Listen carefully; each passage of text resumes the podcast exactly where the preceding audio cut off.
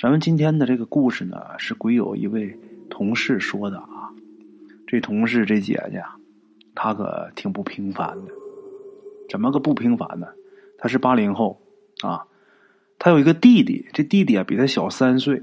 当时啊，他家里那儿对这个计划生育啊管的是特别的严，非常少有人家有两个孩子的啊，一般家里边都是一个。何况呢，他的父母还都是国家干部。啊，据说呀，当时家里边是托了不少人，托人干嘛呢？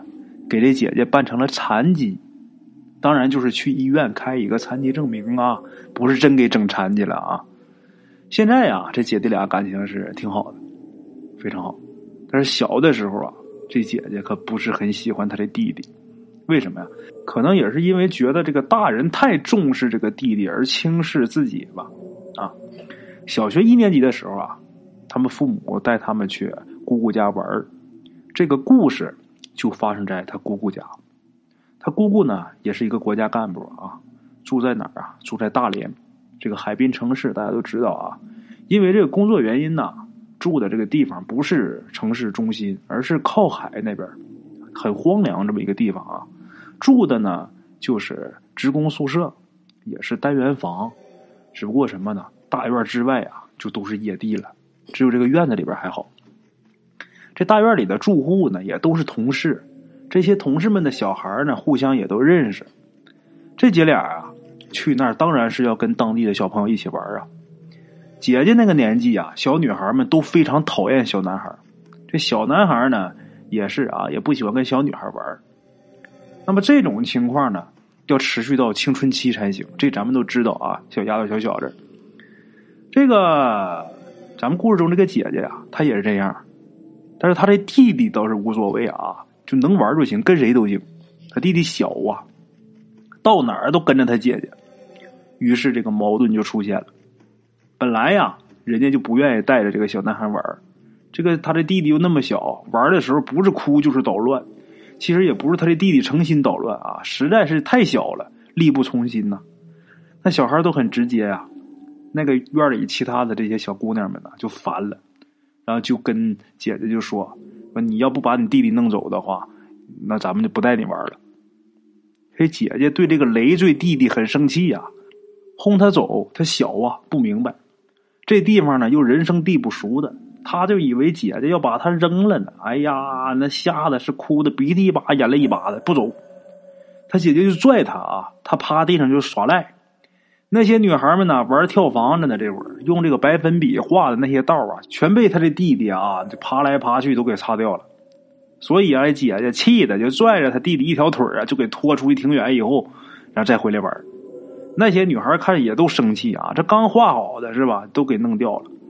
这姐姐也生气，那些女孩也生气。最后啊，这些女孩们达成共识了，就让这姐姐打他弟弟一顿，就带他姐姐玩啊，就带你玩，你不打你弟弟，不带你玩了。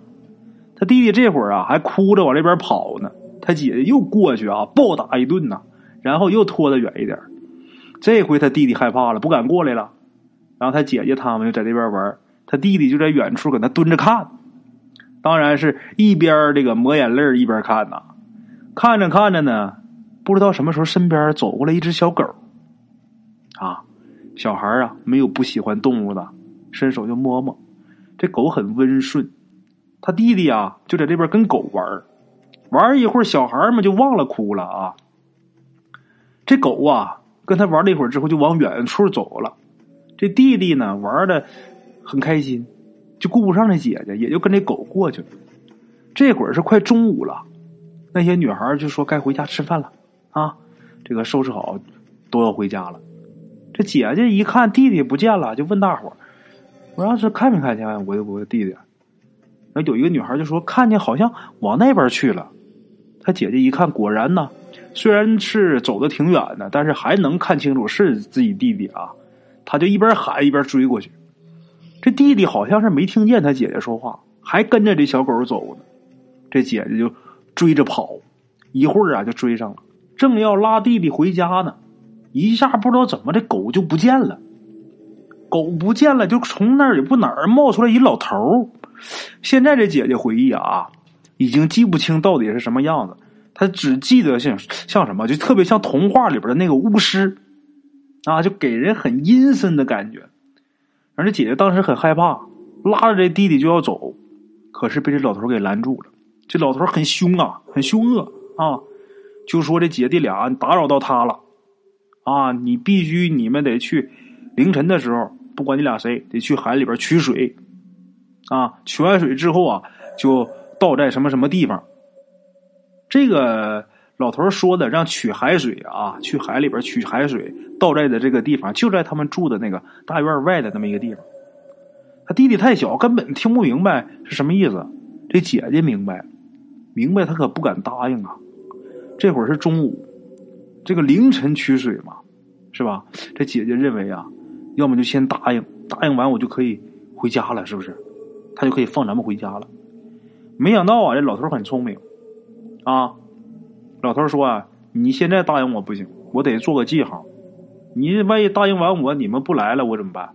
我做个记号，你不来，我能找着你。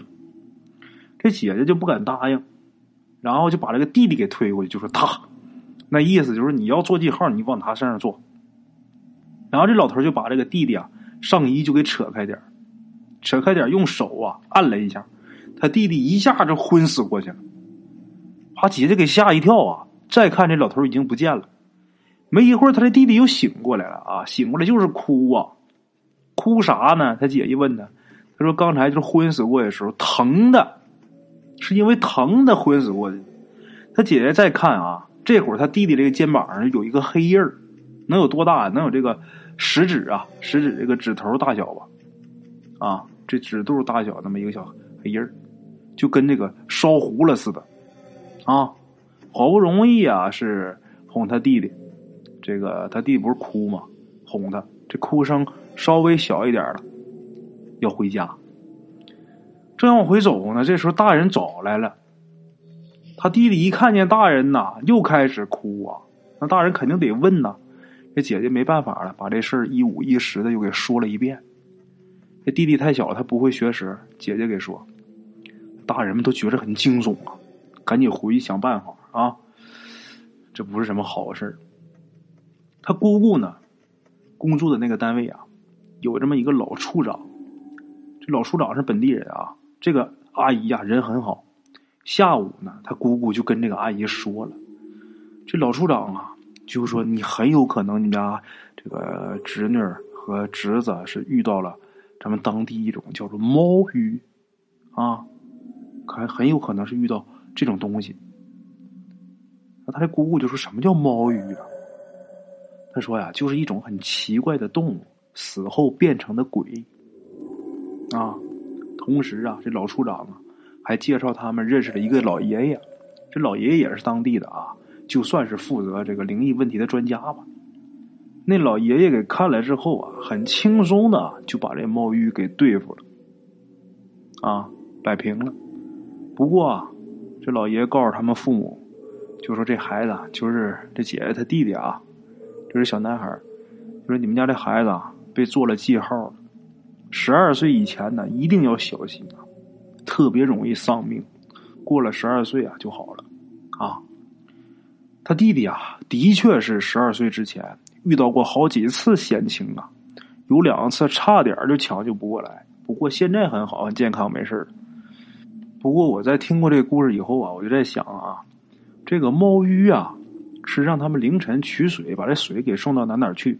我就想啊，如果当晚他们真的就给送点海水过去，是不是就没事了？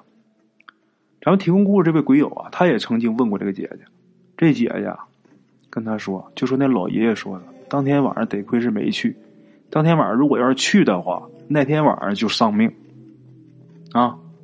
看来呀，有些东西啊，不能关着啊。OK，各位老铁们，咱们今天呢，呃，故事先到这儿啊。